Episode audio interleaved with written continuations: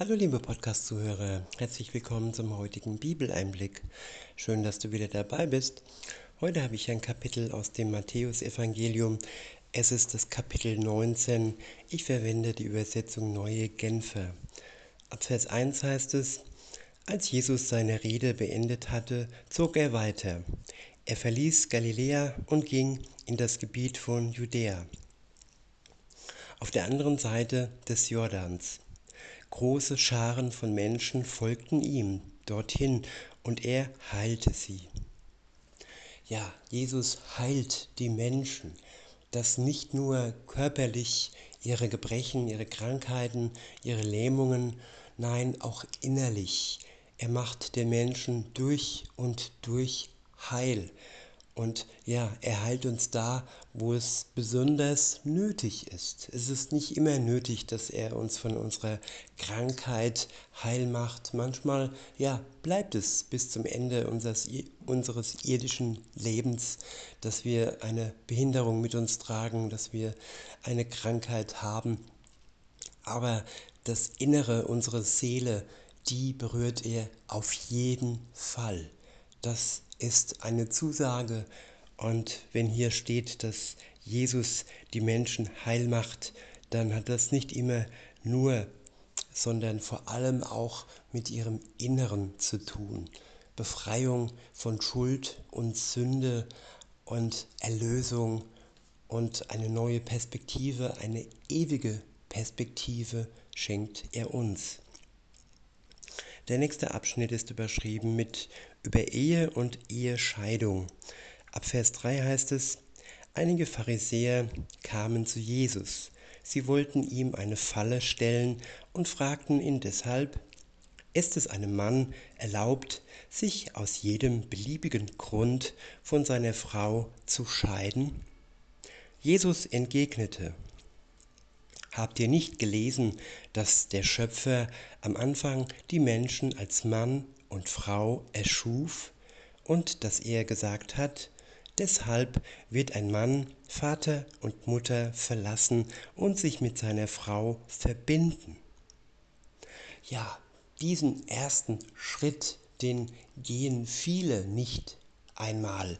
Sie verlassen nicht Vater und Mutter und haben nicht eine wirkliche Verbindung zu ihrem Partner. Oftmals ist die Verbindung zu den Eltern noch größer und da gibt es viel Streit und Zoff.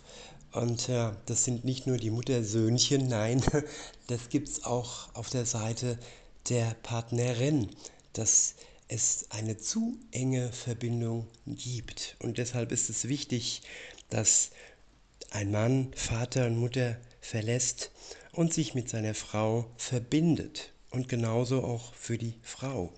Und weiter heißt es, und die zwei werden ein Leib sein. Ja, ein Leib, das ist die Verbindung. Es ist die auch sexuelle Verbindung, die Verschmelzung zu einem Leib. Und das ist ein, eine ganz besondere Sache und die sollte man nicht mit jedem x-beliebigen teilen. Deshalb ja, möchte ich dieses Wort gar nicht erst in mein, äh, in mein Wortschatz, sagen wir es mal auf Deutsch, aufnehmen. Ja, das Wort mit den drei Buchstaben. Denn ja, körperliche Liebe ist es in Wirklichkeit. Es ist keine Befriedigung, es ist Liebe pur, wenn sich Mann und Frau verbinden und eins werden aus Liebe, nicht aus Selbstsucht, aus Egoismus, aus einer Droge, aus einem Kick heraus, nein, aus Liebe. In Vers 6 heißt es, sie sind also nicht mehr zwei, sondern sie sind ein Leib. Darum, was Gott zusammengefügt hat, soll der Mensch nicht trennen ja, was Gott zusammengefügt hat. Wir sollten auch es als Gottes Weg sehen, dass er Mann und Frau zusammenfügt. Und ja, das sollte man nicht mehr trennen. In Vers 7 heißt es, wie kommt es dann aber, fragten die Pharisäer, dass es nach dem Gesetz des Mose zulässig ist, der Frau eine Scheidungsurkunde zu geben und sie daraufhin fortzuschicken. Jesus gab ihnen zur Antwort, nur wegen eurer Uneinsichtigkeit hat Mose euch erlaubt, euch von euren Frauen zu scheiden. Woanders bei einer anderen ähm, Übersetzung steht nicht Unein, Uneinsichtigkeit, da steht wegen euren harten Herzen. Ja, wenn die Herzen verhärten und wenn das ja einen Schaden für beide Seiten hervorbringt, dann ja ist Gott nicht so gnadenlos, dass er nicht die Erlaubnis gibt, dass sich zwei Personen voneinander trennen. Aber diese Trennung sollte wirklich nicht halbherzig geschehen, sondern wirklich nur, wenn es ja eine Zumutung wäre für eine oder für beide Personen. Denn Gott schätzt unser Leben. Er möchte nicht, dass wir in einer ungesunden Beziehung ja einen riesengroßen Schaden nehmen. Und darauf möchte ich wirklich die Betonung legen, einen riesengroßen Schaden. Das muss ganz genau durchdacht sein, wann eine Scheidung wirklich ja in Gottes Augen ähm, ja nicht Sünde ist.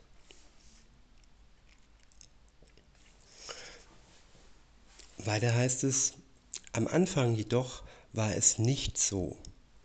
Ich sage euch, wer sich von seiner Frau scheidet und eine andere heiratet, es sei denn, seine Frau ist ihm untreu geworden, der begeht Ehebruch. Ja, hier ist auch untreu ähm, angefügt worden. Das ist eine große Verletzung des anderen Partners. Ja, nicht nur die Frau kann untreu werden, es kann auch der Ehemann untreu werden. Und das ist kein, keine Bagatelle, das ist eine tiefe, ein tiefer Einschnitt in die Ehe, wenn eine Seite untreu wird. Und hier ist die Erlaubnis zur Scheidung ja gegeben, aber nur aus solch einem großen und einschneidigen Grund. Und wer ja einfach nur den Spruch anbringt, wir haben uns auseinandergelebt, ja, ich denke, das hat schon was mit Ehebruch zu tun, denn das sind die Worte dieser Welt und die Welt, ja, für die ist ja alles genehm und sogar Mann oder Frau Junge und Mädchen, das wird mittlerweile ja alles aufgehoben. Man kann sogar ja zum Tier werden, wenn man das möchte. Und das ist in keinster Weise dem Bild der Ehe, dem Bild der Familie und so, wie Gott uns geschaffen hat, gedacht. In Vers 10 heißt es, da sagten die Jünger zu Jesus, wenn es zwischen Mann und Frau so steht, ist es besser, gar nicht zu heiraten. Ja, deshalb, wer sich verbindet, der soll zuvor prüfen, wie es zwischen den zwei Parteien steht. Wenn von Anfang an klar ist, dass die Frau oder dass der Mann nicht treu sein kann oder dass die Frau oder der Mann noch zu sehr an den Eltern hängt, ja, dann soll man sich am besten gar nicht erst in die Ehe begeben. In Vers 11 heißt es, er erwiderte, das ist etwas, was nicht alle begreifen können, sondern nur die, denen es von Gott gegeben ist. Ja, begreifen, ob ich für die Ehe gemacht bin oder nicht, das ist eine Gabe. Es gibt auch die Gabe der Ehelosigkeit. Die katholische Kirche hat sie ähm, ja, mehr oder weniger zwangsweise all ihren ja, Pfarrern aufgedrückt, sage ich mal. Und nicht jeder Pfarrer hat diese Gabe der Ehelosigkeit. Viele sind krank geworden und ihre Psyche, ihre Seele hat großen Schaden genommen, gerade dann, wenn ja, wenn man sich trotzdem verliebt, wenn man ja ein Kind zur Welt bringt und dann diese Schande von Seiten der Kirche auf diese Person dann gedrückt wird, das ist einfach nur grausam. Weil da heißt es in Vers 12, manche sind nämlich von Geburt an zur Ehe unfähig. Ja, das ist auch ein Grund, nicht nur die Gabe der Ehelosigkeit zu haben, sondern auch ja die Unfähigkeit. Es ist nicht immer ja was Negatives, wenn man unfähig ist. Wenn man jetzt dazu unfähig ist, ist man fähig zu anderen Dingen. Und ähm, ja, ob jemand von Geburt an äh, eine Behinderung hat und man kann es auch als Behinderung sehen, wenn man unfähig zur Ehe ist und wohl dem, dass er es erkennt, dass er es einsieht und dass er ja nicht krampfhaft versucht, trotzdem ja sich ja in einer Ehe zu verbinden.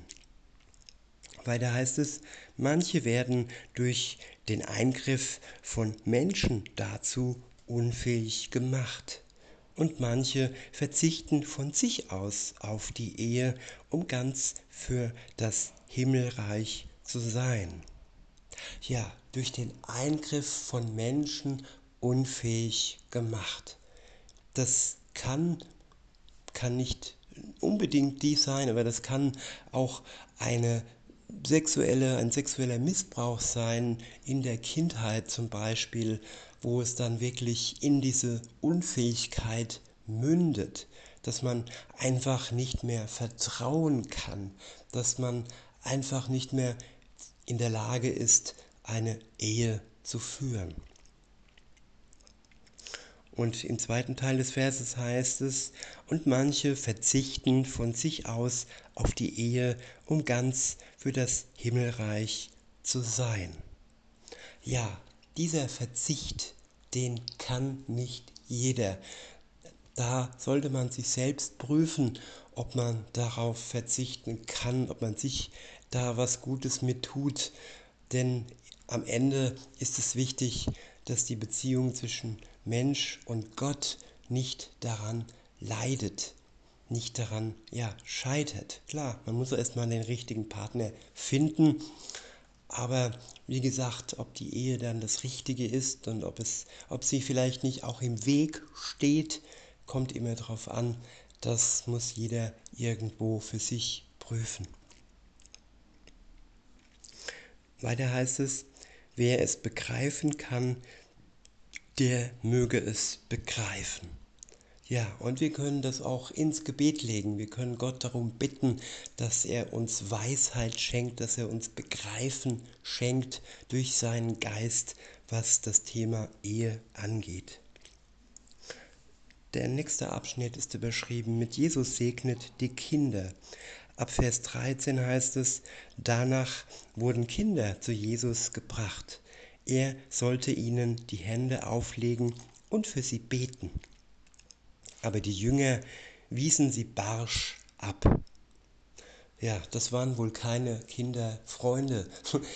Wenn man Kinder barsch abweist, dann ist das schon traurig zum Fremdschämen, würde ich mal sagen. Und so hat sich wohl auch Jesus gefühlt, denn er sagte, da sagte Jesus, lasst die Kinder zu mir kommen, hindert sie nicht daran.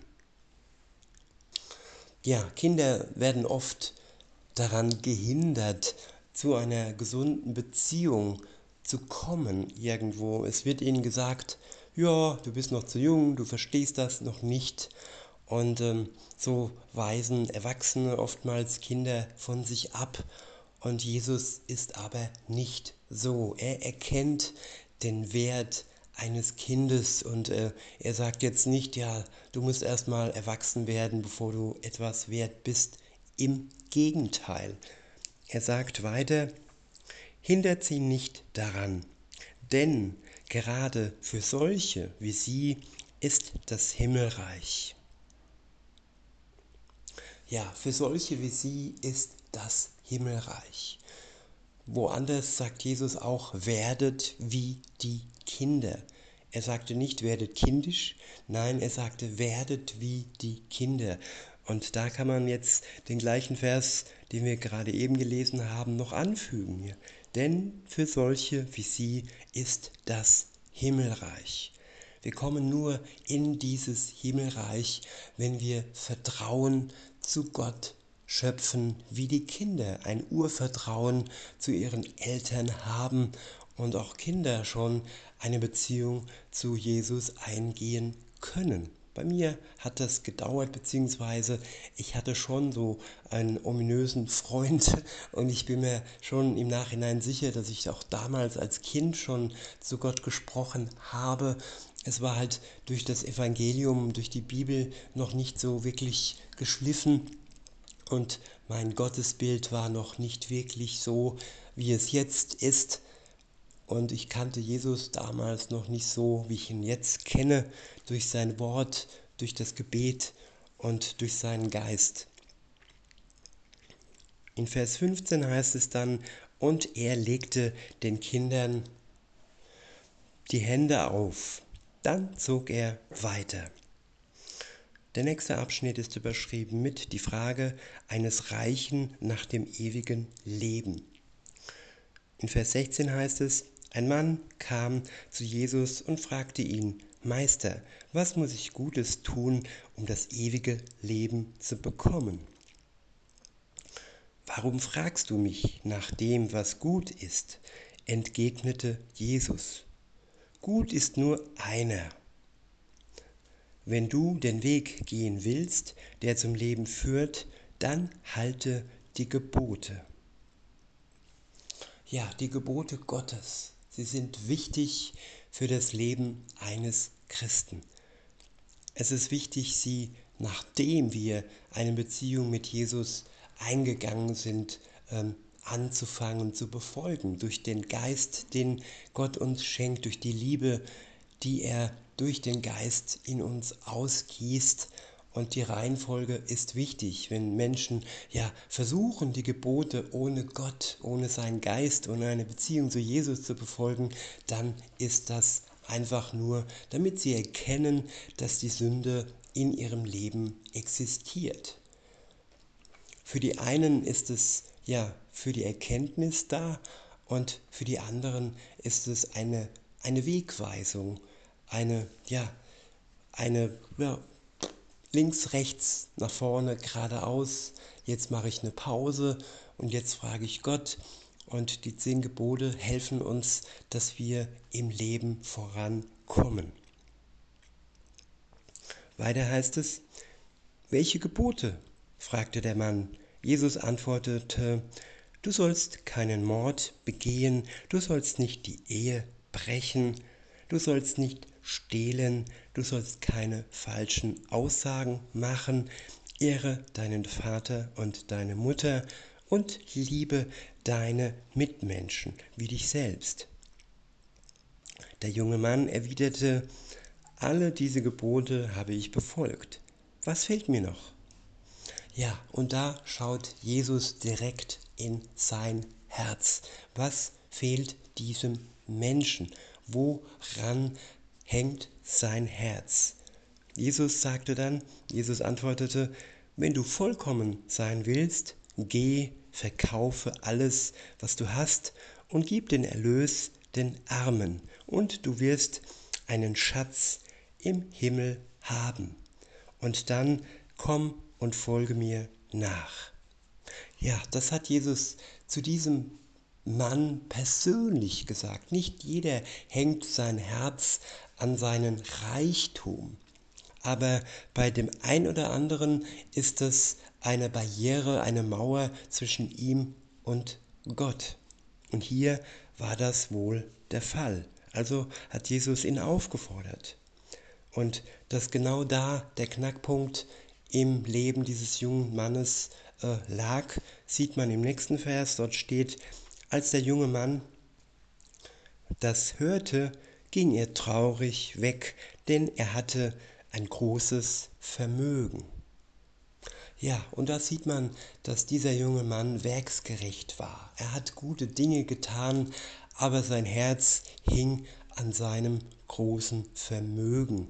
Und das kann schon ein großes Hindernis sein in der Beziehung zu Gott. Wie gesagt, es kann, es muss nicht, aber in diesem Fall war es so, Insofern ist er auch weitergezogen und war traurig. In Vers 23 heißt es, da sagte Jesus zu seinen Jüngern, ich versichere euch, für einen Reichen ist es schwer, in das Himmelreich zu kommen. Um es noch deutlicher zu sagen, eher geht ein Kamel durch ein Nadelöhr, als dass ein Reicher ins, ins Reich Gottes kommt.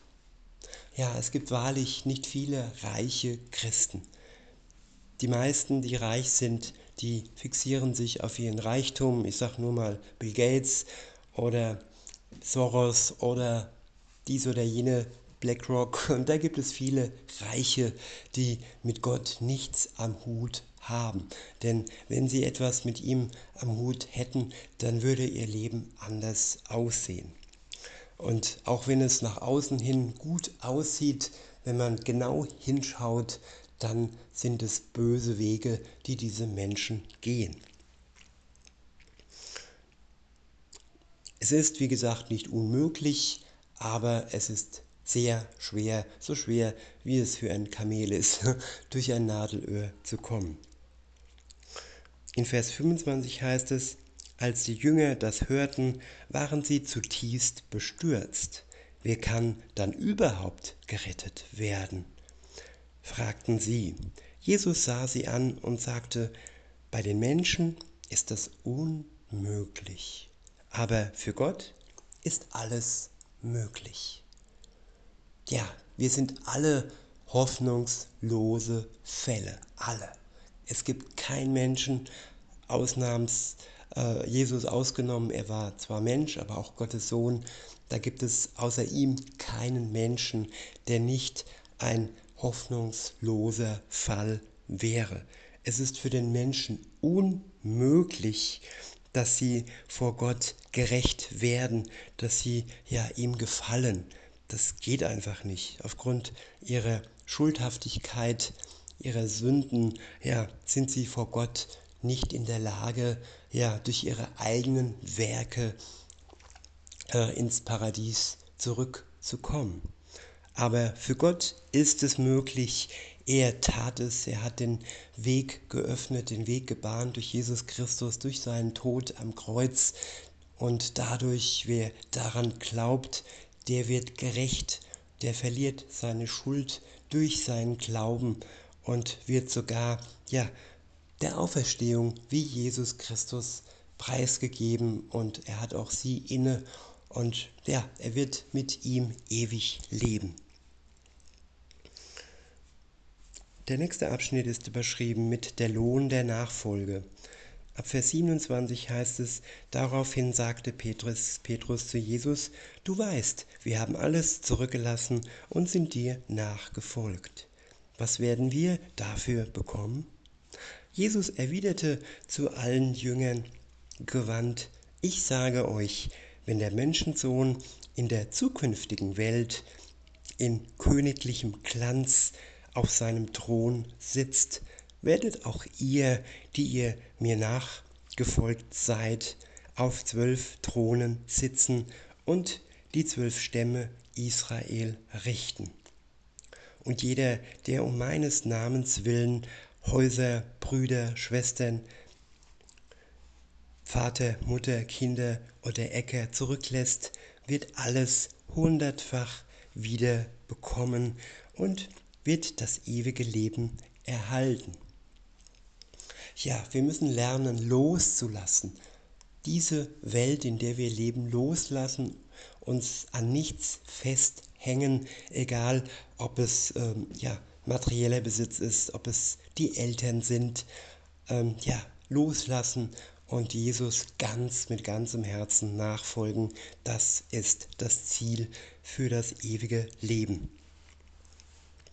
In Vers 30 heißt es, aber viele, die jetzt die Ersten sind, werden dann die Letzten sein. Und viele, die jetzt die Letzten sind, werden dann die Ersten sein. Ja, damit sind die Mächtigen gemeint, die jetzt die Ersten sind, die alles haben, was sie zum Leben brauchen. Aber es hat nichts an Bedeutung, ihre Macht, ihr Reichtum, wenn es um die Ewigkeit geht. In diesem Sinne, liebe Zuhörer, wünsche ich euch noch einen schönen Tag und sage bis denne.